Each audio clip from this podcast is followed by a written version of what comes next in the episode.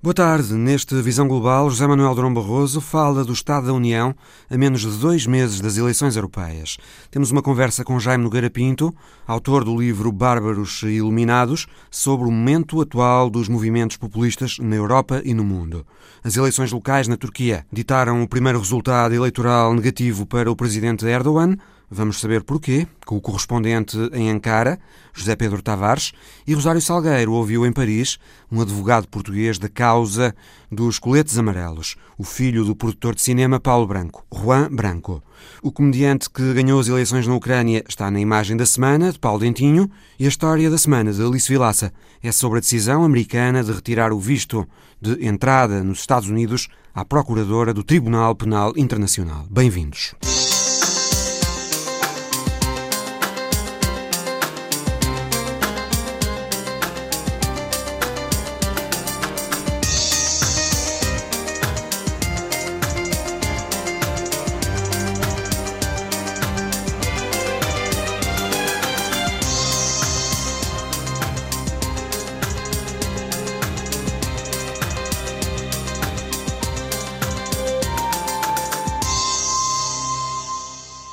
Durão Barroso esteve esta semana na Universidade Católica em Lisboa no lançamento do livro que Nuno Sampaio escreveu para a Fundação Francisco Manuel dos Santos sobre as eleições na União Europeia. O antigo presidente da Comissão Europeia defendeu a importância de votar nas próximas eleições para o Parlamento Europeu, lembrando que, desde que existem os chamados Spitzenkandidaten, os cidadãos passaram também a eleger indiretamente o presidente da Comissão, porque as famílias políticas europeias passaram a apresentar os seus candidatos a presidente da Comissão antes da votação para o Parlamento Europeu, para os eleitores saberem também em quem estão a votar para presidente da Comissão. Assim, os dois maiores grupos políticos no atual Parlamento Europeu, o PPE e os socialistas, já têm os seus candidatos, Manfred Weber e Franz Timmermans, mas Durão Barroso não aposta em nenhum dos dois, por várias razões. A primeira, porque, ao contrário do que tem acontecido, nenhum foi Primeiro-Ministro. É importante que o Presidente da Comissão Europeia seja a peer, seja um par, seja no mesmo plano do ponto de vista eh, de, de, até da informalidade e do espírito da, da, do Conselho Europeu. Porque essas coisas contam, do ponto de vista político. Um, os atuais candidatos, não tendo em causa as suas grandes qualidades pessoais, com certeza terão em políticas, não têm experiência a esse nível.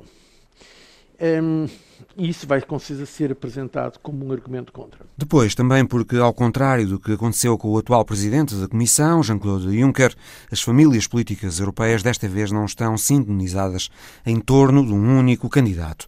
Durão Barroso antevê por isso uma negociação muito complicada, um impasse institucional, para escolher o próximo presidente da Comissão. Uma negociação complicada, primeiro entre partidos e depois entre o Parlamento e o Conselho Europeu. No Partido Popular Europeu, parece haver um grande compromisso com o seu candidato, Manfred Weber. E por isso, se o PPE aparecer em primeiro lugar nas eleições, não tenho a menor dúvida de que vai fazer, tentar que seja uh, o próximo Presidente da Comissão Europeia. Já vejo mais difícil que os outros partidos e os outros governos aceitem isso com a relativa facilidade com que aceitaram que fosse Jean-Claude Juncker representante da Comissão Europeia. Porque aí havia, na prática, um entendimento, pelo menos tácito, se não mesmo expresso, entre eh, o PPE e o Partido Socialista Europeu, que deveria ser aquele que viesse à frente.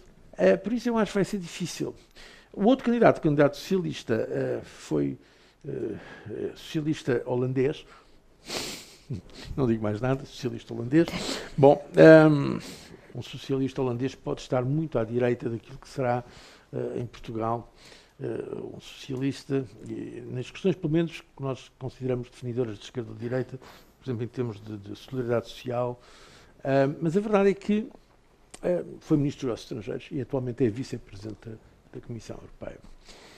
Um, e o Partido Socialista não será, provavelmente, seria uma grande surpresa se ganhasse as eleições europeias.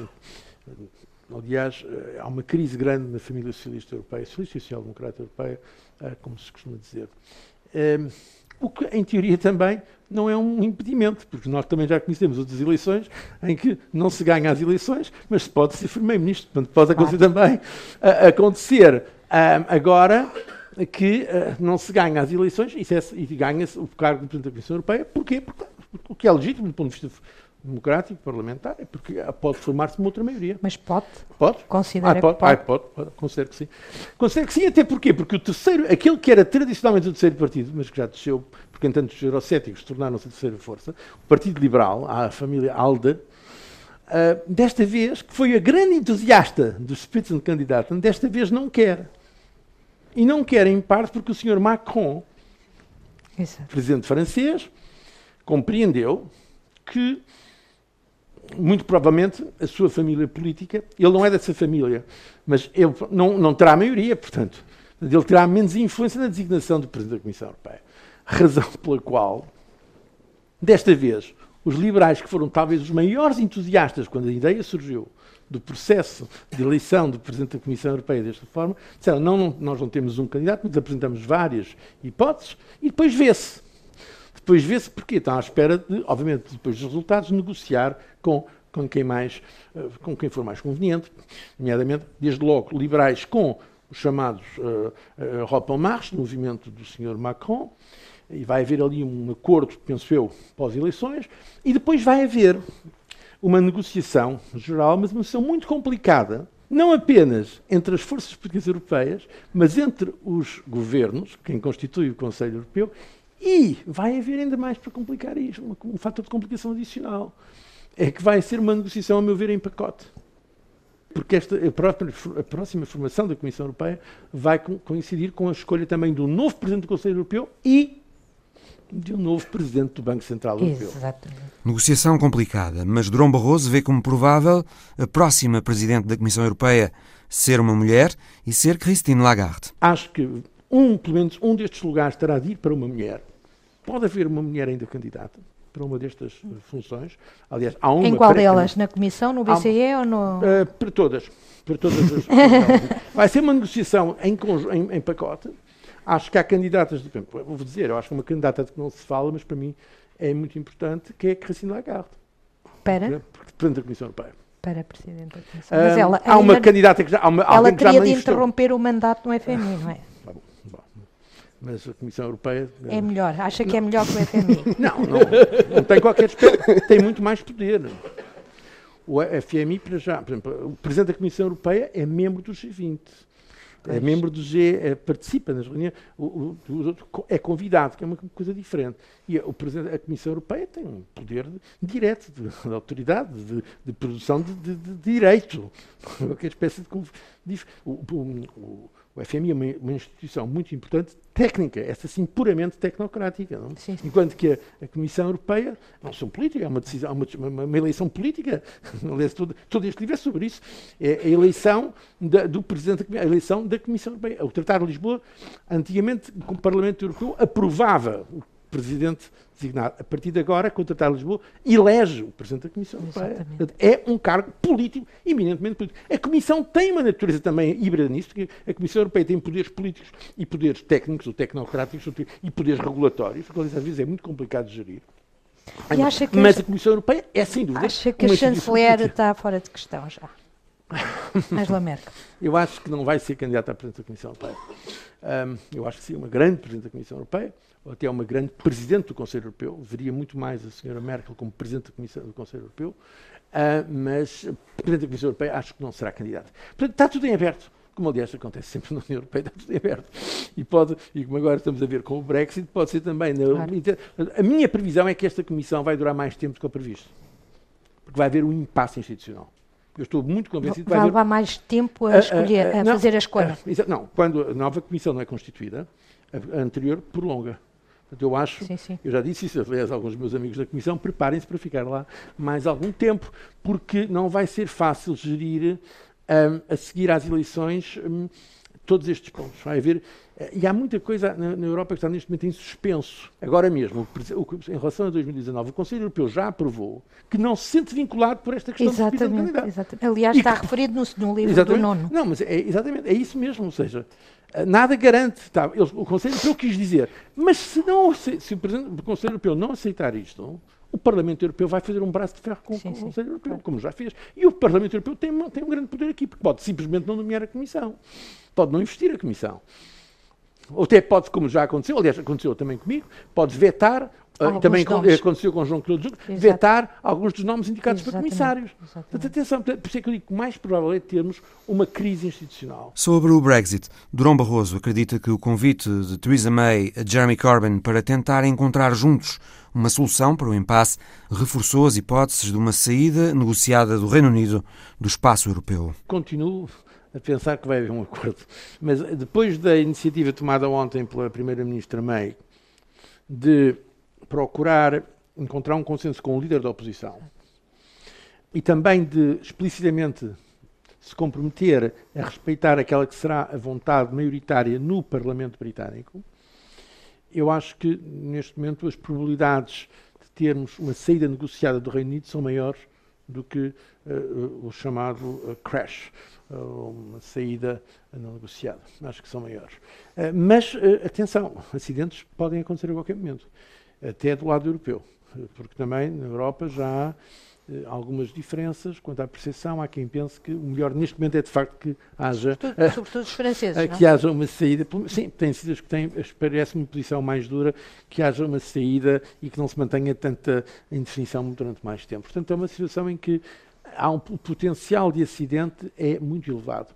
Eu acho que era bom evitar isso por razões evidentes. Quando o Reino Unido sair, eu penso que vai sair, embora haja também quem ainda espere que fique, porque está a subir no Reino Unido o apoio à ideia de um segundo referendo, está a subir, aliás, justo no Parlamento também claro. isso, mas admitindo que o Reino Unido sai, para mim é óbvio que não haverá terceiro país mais importante para a União Europeia, quer dizer, como, como país terceiro, não como membro, do que o Reino Unido. Sobretudo quando vemos o que está a passar no resto do mundo. Também para mim é óbvio que não haverá relação mais importante para o Reino Unido que a relação com a União Europeia mais do que com qualquer outro país. Embora no Reino Unido algumas pessoas ainda vivam noutras ilusões do passado.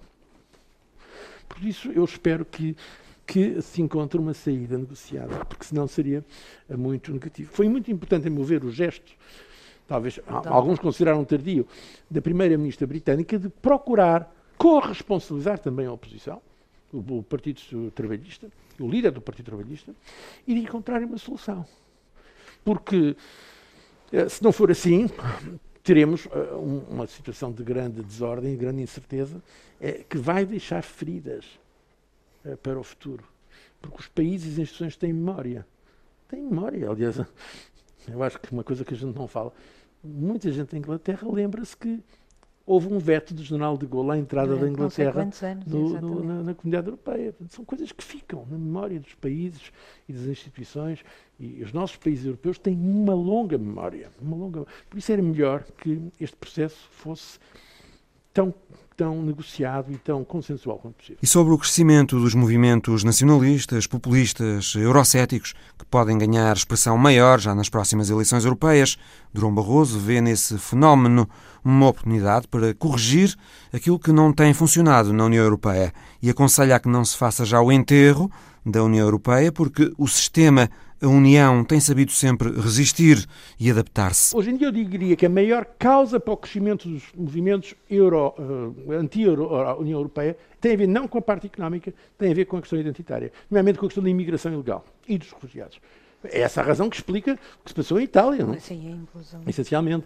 Eh, é essa a razão que explica uma grande parte da Europa Central e do Leste. Nós aqui em Portugal não temos bem, eh, eu diria, felizmente, esse problema. Pelo menos não temos com a dimensão que têm outros países. Mas é a meu ver, o grande problema hoje em dia. Não, não me admiraria que, vão, que, que, que vamos assistir a, ao crescimento dos tais partidos eurocéticos, mas agora vou dizer uma coisa contraintuitiva. Há males que vêm por bem. Talvez seja o momento dos pró-europeus acordarem. Porque para mim esse é que é o problema. O problema é que eu vejo politicamente na Europa, não é tanto ver pessoas que criticam a União Europeia. Isso, ainda bem, nós somos democratas, nós queremos a crítica. Para mim o problema é que aqueles que são pela União Europeia não a defendem suficientemente. Porque houve um conformismo do chamado, do chamado mainstream aceitaram que, deram isso por adquirido. Ora, a Europa não se pode, a União Europeia e os valores que ela representa, valores, não podemos ter estes valores como adquiridos, temos que os defender. É que numa nação os governos podem fazer todas as neiras que fazem, incluindo, incluindo, os, incluindo os meus, portanto não estou a criticar ninguém. Os governos podem fazer todas as neiras, mas em princípio não se põe em causa a legitimidade do país. Enquanto que na União Europeia, se há algum erro, põe-se em causa a própria legitimidade. É diferente, o tipo de legitimidade é muito diferente. Precisamos que aqueles que que apoiam o façam realmente e não caiam no cinismo. Nesse sentido, haver um debate mais político com as forças que se opõem, talvez não seja mau. Não, não, não estou tão pessimista como estão muitas pessoas que dizem agora vai acabar. Não, senhor, se na nossa, nas nossas sociedades há opiniões contra a União Europeia, é bom que elas se exprimam no Parlamento Europeu. É muito bom. Agora vou dizer mais uma coisa. Eu acho que, entretanto, a União Europeia tem uma capacidade de se adaptar notável. Já viram o que se passou com o Siriza? Com a, com a, Grécia. Foi um partido, um partido é? que se apresentou contra o consenso europeu totalmente. Exatamente. Hoje em dia está a fazer tudo para entrar no mainstream europeu. Mas também os partidos ditos mainstream estão a procurar integrar algumas das preocupações.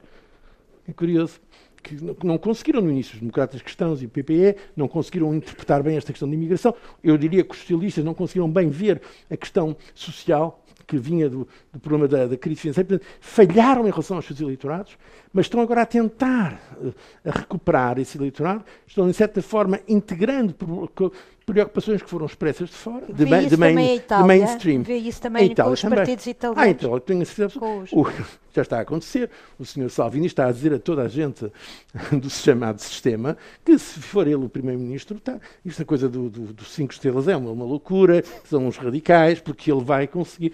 E já mudou muito o discurso anti-europeu. Faz o discurso contra a imigração. Isso é diferente. Ser, eh, é uma, é uma posição mas não está. Ele, pelo contrário, ele está a pedir mais solidariedade dos europeus na, na, gestão da imigração para a Itália.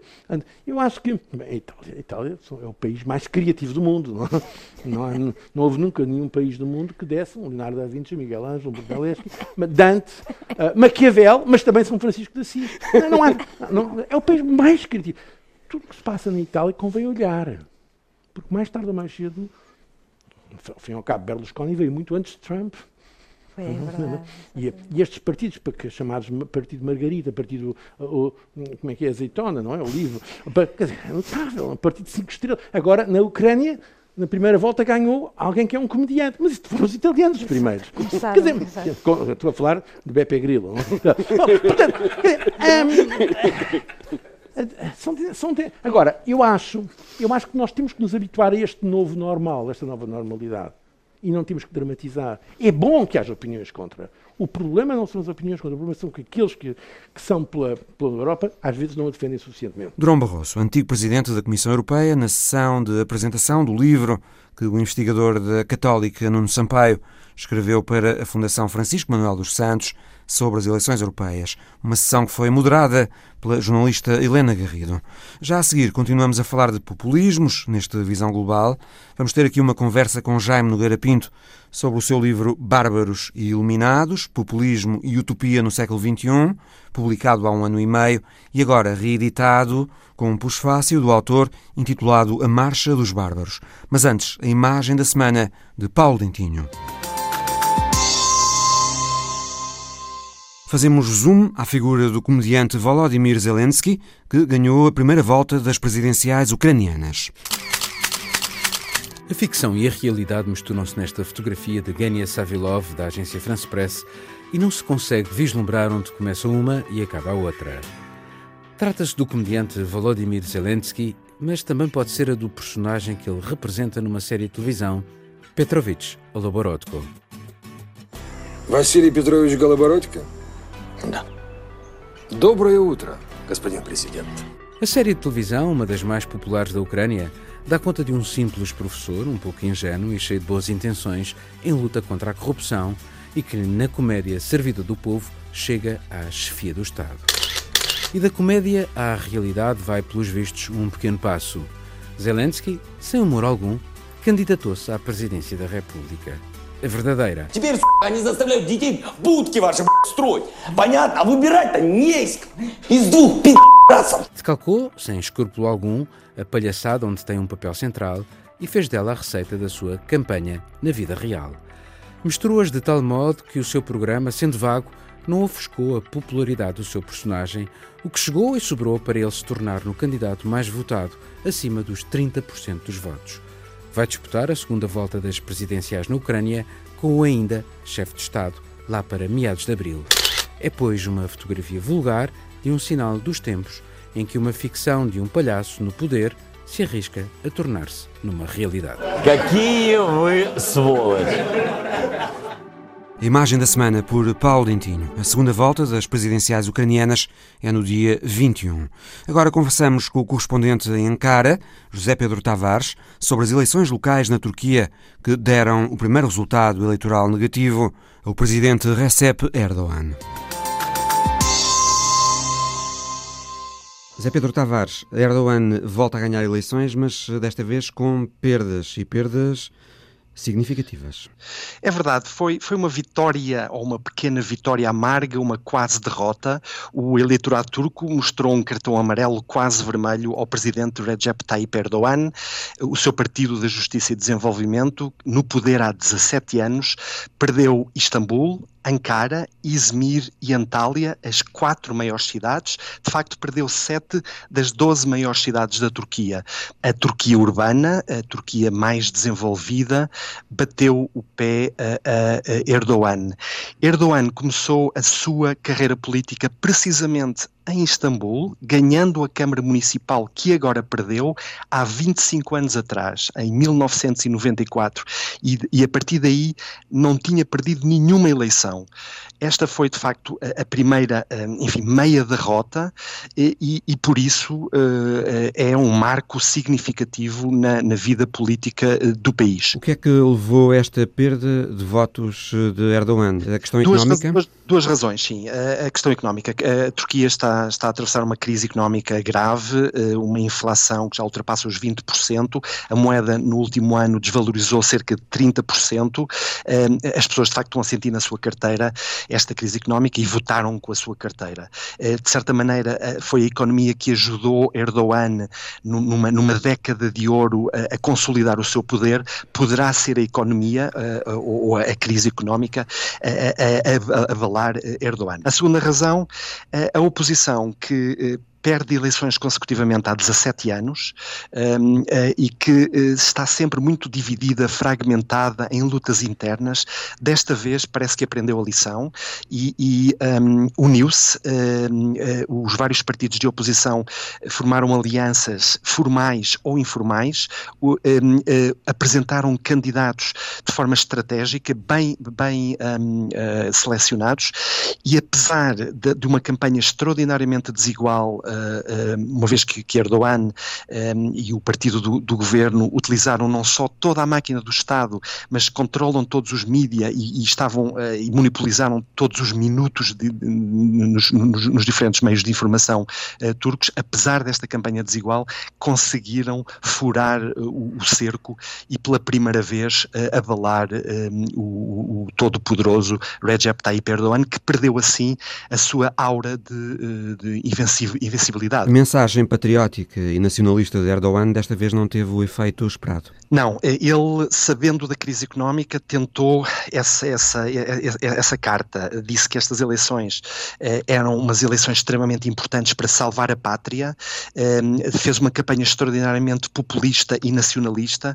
Praticamente eh, acusou todos os seus opositores, de todos os partidos, de serem traidores, de, de, de darem a mão aos terroristas que conspiram com as potências estrangeiras para avalar a, a Turquia, um, mas as pessoas, desta vez, essa mensagem não passou. As pessoas estão preocupadas com o seu dia a dia, com os serviços municipais, com os serviços públicos, com a crise económica e, e, e votaram, e, e, votaram assim. Uh, desta feita, essa mensagem, essa mensagem populista uh, não surtiu o, o efeito desejado. O correspondente da Antena 1 na Turquia, José Pedro Tavares.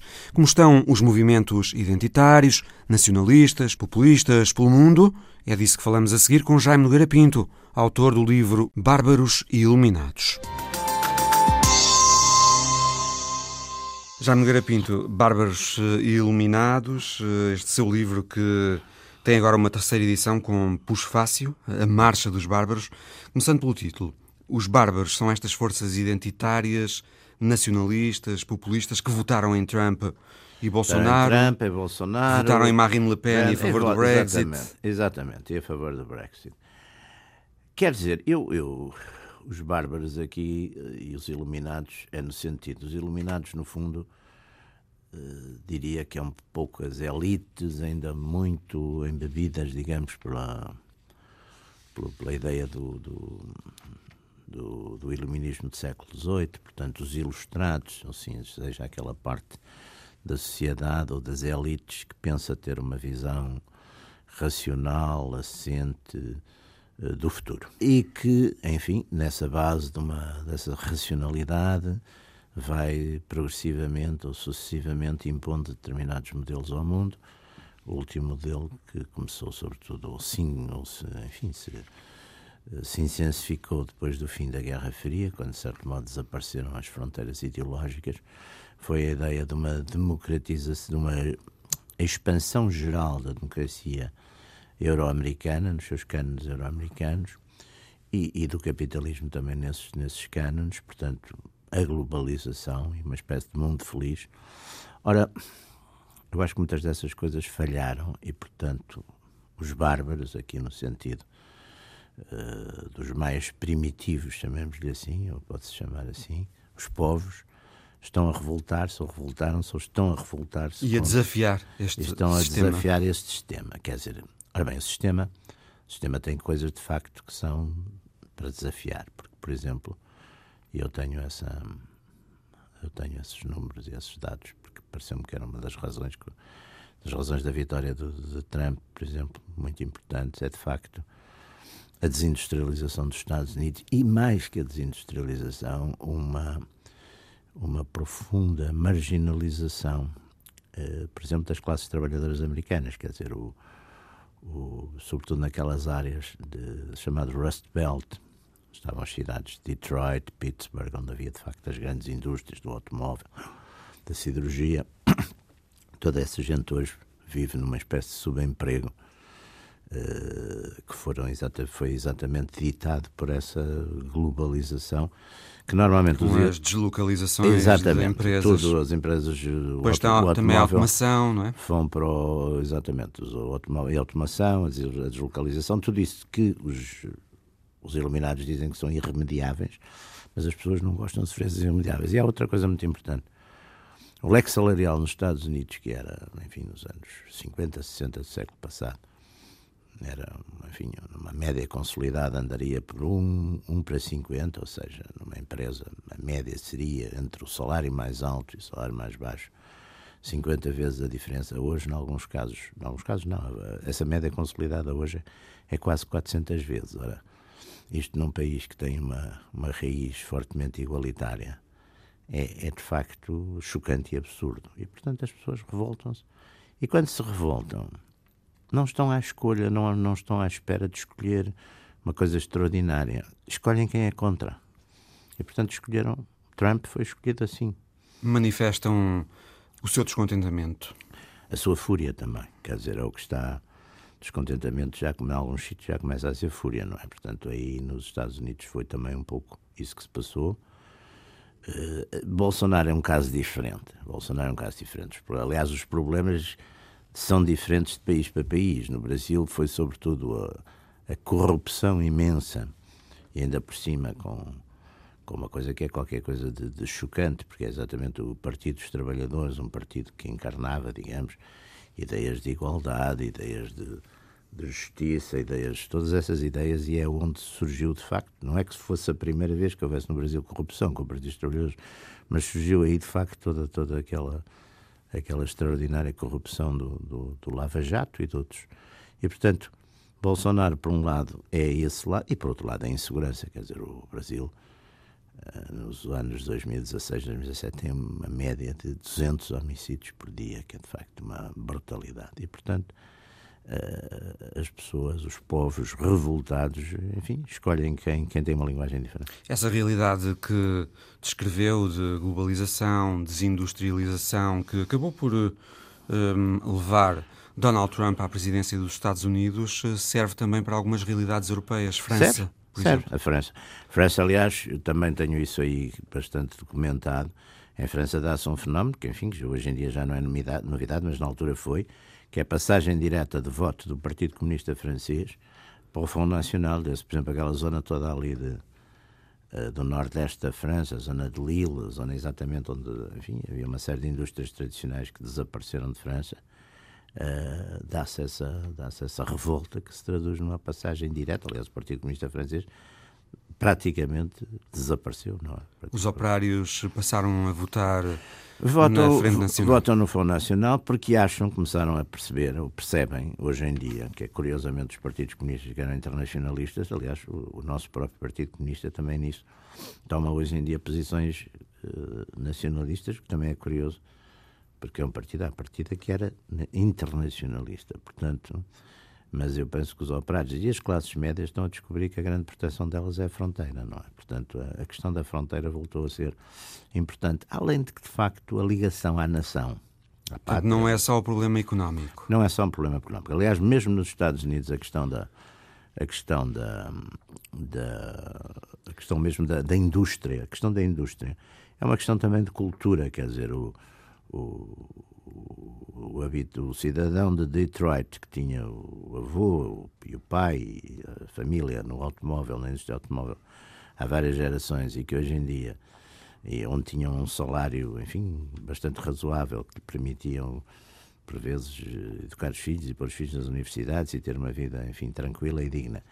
Hoje em dia estão condenados a, a enfim, a empregos precários numa bomba de gasolina. Essas pessoas estão revoltadas e estão revoltadas contra esse sistema, que aliás também nos Estados Unidos o crescimento, por exemplo, das, das grandes fortunas é, é uma coisa extraordinária. São, e são normalmente, uh, quer dizer, o, este, o, o, o capitalismo financeiro voltou, aliás, a trazer outra vez, e é um ponto que eu parece também muito importante, aquele capitalismo selvagem sobre o qual Marx escreveu, não é? O capitalismo das, que não tinha horários de trabalho, que não tinha férias, que não tinha onde as crianças trabalhavam uh, eh, 12 horas por dia, quer dizer, tudo isso. Está aí outra vez. Está outra vez à escala mundial, porque a, a necessidade, quer dizer, a migração. Muito à custa das políticas de Reagan não. e de Thatcher. Reagan e Thatcher, Reagan e Thatcher que tiveram os seus méritos, mas também tiveram, quer dizer, destruíram os limites. As estruturas, e destruíram muito uma coisa que as estruturas sindicais, que também estavam a abusar, não há dúvida mas destruíram as estruturas sindicais por um lado e depois com a liberalização total dos capitais, que foi uma, uma coisa dessa época, não é? Que depois passou a ser muito mais efetiva com, a, com o fim da Guerra Fria e com o desaparecimento da União Soviética. Com essa liberalização total, quer dizer, e, enfim, quer dizer, a gente também não pode culpar, desde que se cria um environment, também depois não se pode culpar, digamos, os economistas ou, os, os, empresários de, de usarem, digamos, essas facilidades ou esse sistema que lhe é concedido pela legislação. Portanto, aí, aí o que falhou foi a, a responsabilidade política. é dos políticos. Em última análise é dos políticos, quer dizer, aliás, eu quando acabou a Guerra Fria lembro-me que escrevi que a partir de agora a economia era uma coisa muito séria, para se ficar entregue puramente aos economistas e aos financeiros e até aos empresários. Portanto, passava a ser uma coisa que tinha que ser talvez mais regulada do que, que foi, quer dizer, e portanto hoje temos estas distorções absolutas que, que, por outro lado também são, por exemplo, a gente vê a brutal carga fiscal que sei lá que em Portugal existe, eh, que o Estado tem uma brutalíssima carga fiscal que atinge essencialmente em todo o lado. Aliás, é outro sinal de uma classe que até agora não estava com os bárbaros, mas começa agora a alinhar com eles, que é são as classes médias europeias e americanas, que de facto, do ponto de vista económico, têm, estão numa profunda decadência e do ponto de vista social também. Portanto, não é tão estranhar estes, estes fenómenos que se passam hoje em dia, no, enfim, no, no, no nosso continente e não é. Quer dizer, não são provavelmente teorias da conspiração. É a, natureza, é a natureza das coisas. Mas o sistema tem sido muito resistente ao longo da história. A União Europeia poderá acabar por uh, absorver esta maré nacional populista? Poderá adaptar-se? Quer dizer, eu, eu, a Europa, a União Europeia, se se reconverter, por exemplo, numa Europa das Nações, se perder este pendor federalizante ou federalista, o problema da União Europeia é um problema muito simples. Se, se o sistema não fosse democrático, ah, até talvez se conseguisse, dava-se umas ordens, prendiam-se os, os recalcitrantes, fechavam-se, esses partidos não, nem sequer eram admitidos, e, portanto, talvez assim fossem para a frente. Como o sistema é democrático, as pessoas, não é? Os povos, as pessoas percebem não há um patriotismo europeu, quer dizer, há um patriotismo nacional, mesmo quando está reduzido, mesmo quando é hoje em dia, enfim, muito, muito, foi muito combatido, etc. Mas existe, as pessoas têm as, os franceses, os italianos, os espanhóis, os, os portugueses, até sentem-se primeiro isso e depois talvez se sintam europeus. As próximas eleições europeias servirão para medir o Sim. pulso ao Sim. movimento populista? Sim, vão ser, aliás, sabe que eu, eu costumo dizer que o populismo o populismo é a popularidade dos outros. Vamos ver como é que é. Eu acho que vai ser muito interessante ver isso, exatamente. Vamos, vai, vai, vão se contar aqui dentro dos, eh, enfim, dentro dos, dos, vários, dos vários países europeus vai haver uma contagem de forças e eu julgo que o grupo. Atenção, estes movimentos não são anti-europeus, querem é outra Europa, querem uma Europa das nações, que era aliás a Europa que criou o General de Gaulle, eh, querem uma Europa de nações, portanto, querem uma Europa que tenha um mercado comum e muita coisa, do, de, digamos, da União Económica e até financeira que é positiva, mas não querem de maneira nenhuma, quer dizer, esta esta ditadura pró-federalista, eh, que no aspecto político muitos dirigentes europeus e, enfim, aqui alguns também querem impor. Nos Estados Unidos, o Bárbaro Moore, chamemos-lhe assim, Donald Sim. Trump, eh, continua a falar para a tribo, antissistema. Mas a tribo está a subir. E a tribo continua com outro, ele. Outro é dia, pela primeira vez... Aliás, ele chega a 2019 com uh, possibilidades de ser reeleito sim, sim, sim. Vem, não é? Eu acho que sim. Uh, é uma possibilidade muito séria. O, o, por duas razões. Primeiro, porque pela primeira vez, há dias, naqueles inquéritos diários que fazem os, aqueles centros de, de, de pesquisa eleitoral, pela primeira vez o Trump tinha 51 favorável contra 49 desfavorável. Primeira vez. E depois tem uma outra vantagem, é que o Partido Democrático neste momento está fragmentado, dividido. O pobre do, do, do Biden agora de repente acusaram-no de apareceram umas mulheres a acusá-lo de assédio sexual, portanto que era, uma, era um candidato que podia ser um candidato, enfim, moderado e que unisse bastante ali as fileiras democráticas. Têm pela primeira vez, por exemplo, no, enfim, na, algumas, dentro do Partido Democrático, uma linha, por exemplo, que é altamente crítica, antissemita mesmo, e, e têm, e portanto, estão, e uma quantidade de gente a, enfim, a propor-se para candidato do Partido Democrático, e, portanto, essa fragmentação dos democráticos é capaz também de o favorecer bastante. Além disso, a economia está bem e ele agora também está um bocadinho mais tranquilo nas, nas coisas que diz. Isto pode radicalizar-se já no Garapinto. Quanto mais encarniçadas forem as reações eh, do sistema a estes movimentos, Repare, enquanto, mais eles podem radicalizar-se também. É assim, enquanto, se, enquanto tudo isto se passar, por votos e nas regras democráticas, eu não vejo porque, quer dizer, também diziam que o Trump ia acabar com a democracia nos Estados Unidos. Não acabou com coisa nenhuma, não é? Enquanto não se for para a proibição, não é? Quando se for para a proibição, eu acho que não radicaliza assim tanto, porque no fundo os sistemas funcionam, quer dizer, os sistemas funcionam nos. Agora, se forem para modelos de, de, tentar, como enfim, parece que há essa tentação em alguns sítios, de tentar proibições, de arranjar argumentações técnico-jurídicas para, para impedir eh, forças políticas diferentes de se manifestarem, ah, isso aí é capaz de as coisas começarem a correr pior. Jaime Nogueira Pinto, o autor de Bárbaros Iluminados, a terceira edição deste livro, com o um novo pusfácio, A Marcha dos Bárbaros, já está disponível nas livrarias. Da mesma maneira que Donald Trump representa os bárbaros, do livro de Jaime Nogueira Pinto, Macron, em França, é o símbolo maior dos iluminados. O candidato do República em Marcha, de resto, assumiu-se há dois anos, na eleição presidencial, como guardião dos grandes valores do iluminismo e do sistema contra o perigo de regresso ao fascismo com Marine Le Pen. Ora, Macron confronta-se hoje em França com os protestos nas ruas daqueles que o veem como nada mais, nada menos do que um representante do velho sistema protetor das elites e promotor de desigualdades. Um advogado português a residir em Paris, Juan Branco, advogado em França de Julian Assange e de muitos coletes amarelos, deixou ao microfone da repórter Rosário Salgueiro a sua convicção de que o atual movimento popular de contestação a Macron é o crepúsculo de um sistema que as grandes fortunas ainda tentaram que sobrevivesse, apoiando Macron, mas que tem cada vez menos espaço para respirar. Juan Branco é considerado em França uma das mais importantes figuras da sua geração. Doutor em Direito, investigador, filósofo, aos 29 anos, o filho do produtor de cinema Paulo Branco defronta por estes dias muitas batalhas. Acaba de editar Crepúsculo, uma obra esgotada em dois dias e que as grandes editoras não aceitaram publicar. Na entrevista à Visão Global, Juan Branco conta que este é um livro onde escreve como as grandes fortunas ajudaram a criar o candidato Emmanuel Macron e como influenciam hoje as políticas económicas e sociais do presidente francês tento demonstrar que é o final de um sistema que já não já não tem os apoios suficientes para sobreviver, não? E então a partir daí a mediocridade e a incapacidade a propor uma resposta às aspirações da gente faz tão brutal e tão insuportável que que acaba por explodir. E o que está a passar agora com os esqueletos amarelos é uma forma de, de ruptura histórica, não? que mostra que já não é uma questão de pessoa, mas de, mas de sistema, o que se pode pôr simbolicamente como uma forma de crepúsculo para, para todo um país. Por que é que o crepúsculo político, este fim de tempo, acontece com Emmanuel Macron e não aconteceu antes com François Hollande ou com Nicolas Sarkozy?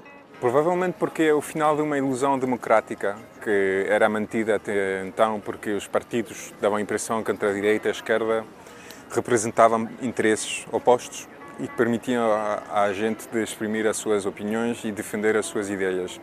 E agora com o Macron, que foi uma forma de síntese entre a, a direita e a, e a, esquerda, foi a demonstração que as diferenças não eram reais e que o poder que eh, realmente tinha o povo não era tão importante como se creia e que a ilusão democrática era uma ilusão. Mas ouça, os franceses deram crédito a Macron. Depois de o terem eleito presidente, ainda que fosse contra Le Pen, deram depois também a maioria ao partido do presidente porque a gente pensava que devia-se dar a essa pessoa, que era a última possibilidade de sobrevivência do sistema, e então fizeram isso mais por reflexo, mas não houve essa coisa, não foi como em 81 com Mitterrand, por exemplo, quando pensaram que de verdade o socialismo tinha que chegar à França e tinha que trazer um projeto político, mesmo com Sarkozy em 2007.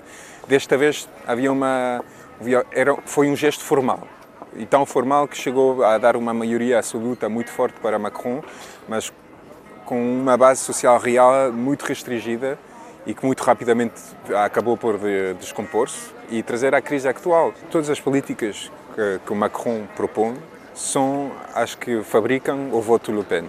Por exemplo? Porque o Macron tem aplicado o que tinha prometido. A, a perda de, de importância do Estado, dos serviços públicos, etc., faz que a gente já não se, já não sente o, o, uma relação de solidariedade entre, entre ela e como já temos decomposto todas as solidariedades, solidariedades desculpa, tradicionais como a família, etc., e o Macron puxou até o final dessa lógica, a fragmentação da sociedade, que para mim só pode levar à extrema-direita ou a uma revolução, basicamente. Precisamos mesmo de uma nova república, uma sexta república com uma organização constituinte que vamos poder devolver a palavra à gente mais desfavorecida. Sem essa revolução democrática fundamental, vamos diretamente a uma forma de fascismo, porque em 2022 vamos estar numa confrontação entre Macron e Le Pen e provavelmente nesta situação, se continuar assim, Le Pen vai ganhar. O movimento dos coletes amarelos mostra assim a falência dos partidos tradicionais e dos sindicatos. E o resultado dessa falência? Esse povo mais frágil ficou sozinho frente ao Estado e frente ao governo. Historicamente, é um escândalo que se passou em França. É a demonstração que os sindicatos tinham se desconectado da parte mais frágil, que mais precisava a proteção da sociedade francesa. Os sindicatos perderam a, o resto de credibilidade, credibilidade que tinham em França para sempre.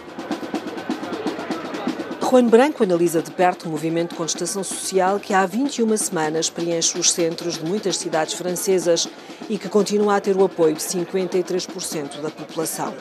Em Paris, a cada sábado é possível encontrar o jovem advogado, filho de pai português e mãe espanhola, conversando e aconselhando muitos homens e mulheres de colete amarelo. É advogado pro bono de muitos deles. O nível de violência consegue ser justificável, defensável? Completamente. São gente que depois de quatro meses de mobilização, a não ser ouvidos, decidiu fazer-se ouvir. A violência que se exprimiu nesses, nesses dias, que não foi uma violência física contra a gente que estava desprotegida ou contra uma violência terrorista ou uma violência que ia atacar os corpos, era uma expressão política radical, mas é a consequência de uma ausência completa de interlocução da parte do governo. Mas ao mesmo tempo prejudicaram as pessoas que trabalham naqueles comércios. Sim, estão a prejudicar umas centenas de pessoas para o bem coletivo, para melhorar a vida de milhões de pessoas. Acredita que vai melhorar? Os coletes amarelos foram os únicos, com essa expressão de violência já no Acte 3, que foi já uma explosão nos campos elíseos, permitiram obter 3 mil milhões de euros que o Macron dizia que era impossível dar à gente mais desfavorecida. Arrancaram assim porque foi a única maneira de arrancar do Macron uma resposta política. Era melhor se fazia de outra maneira, mas já é um, um avanço que cambiou a vida da gente ao cotidiano. Mas ouça, a França é um país europeu muito solidário, é mesmo mais solidário em matéria de ajudas públicas. Mas o que é incrível, como é que se faz que na sexta potência económica mundial há gente que não consiga aquecer a sua casa em inverno? Como é possível que há gente que não consiga comer todos os dias? A vida ativa de Juan Branco começou há 10 anos. Aos 20 de idade, foi recrutado pelo Tribunal Penal Internacional. Em 2012, entrou no Ministério das Relações Exteriores de França como conselheiro do então ministro Laurent Fabius. Ainda hoje é professor doutor em Direito na Universidade de Yale. Isso leva-me ao paradoxo Juan Branco, um homem que nasceu, cresceu e estudou entre a melhor elite francesa. Como justifica a ruptura que demonstra? Porque eu vi os limites de um sistema no qual a gente tinha esquecido de porquê chegaram a essa. e o privilégio que correspondia à, à, à sorte que tinham de viver nesse mundo. É um idealista. Não, acho que sou muito realista, ao contrário. Eu tenho um pensamento muito realista no sentido de compreendo, tento compreender verdadeiramente porque existo e porque pessoas como eu, porque a sociedade fez todos os seus esforços para pagar professores, pagar universidades, pagar, para dar-me essa posição na sociedade.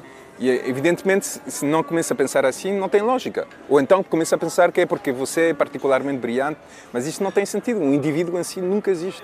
Existe numa comunidade. Então, se eu existo na comunidade, é para, para estar em relação com ela e para redistribuir. Durante a próxima semana, Emmanuel Macron promete anunciar um pacote de medidas forte, de acordo com o Eliseu, para fazer face aos pedidos dos franceses, ouvidos durante um mês em debates nacionais. Entrevista de Rosário Salgueiro com o advogado Juan Branco.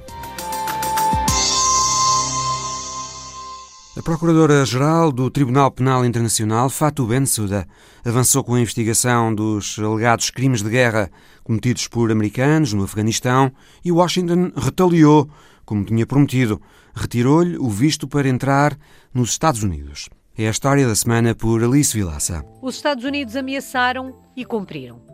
A ameaça foi feita o mês passado pela voz do secretário de Estado norte-americano Mike Pompeo.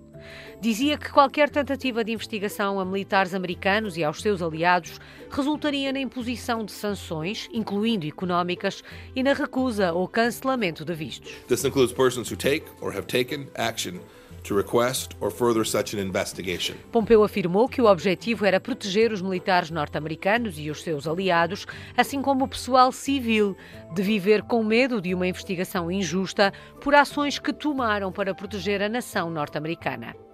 Também John Bolton, conselheiro para a Segurança Nacional de Donald Trump, em setembro do ano passado, já tinha criticado o Tribunal Penal Internacional descrevendo-o como ilegítimo e ineficaz. The United States will use any means necessary to protect our citizens and those of our allies from unjust prosecution by this illegitimate court. Esta semana, os Estados Unidos passaram das ameaças aos atos e cancelaram o visto da Procuradora-Geral do Tribunal Penal Internacional, Fatou Bensouda que pretende investigar possíveis crimes cometidos pelos soldados norte-americanos no Afeganistão.